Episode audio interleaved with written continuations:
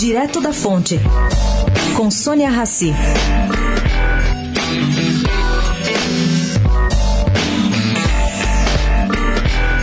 Tem gente acreditando que o novo gestor do PROCON, o ex-deputado Fernando Capês, tem exagerado no zelo.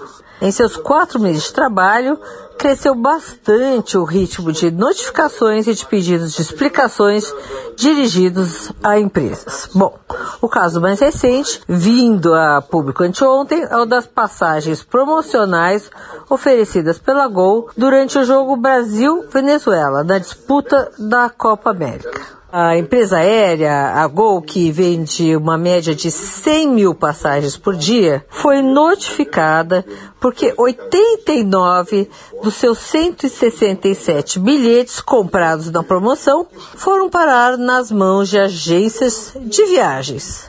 Bom, gente, pelo que se apurou, não há nada de abusivo ou ilegal nisso mas mereceu uma notificação do senhor Fernando Capês do Procon.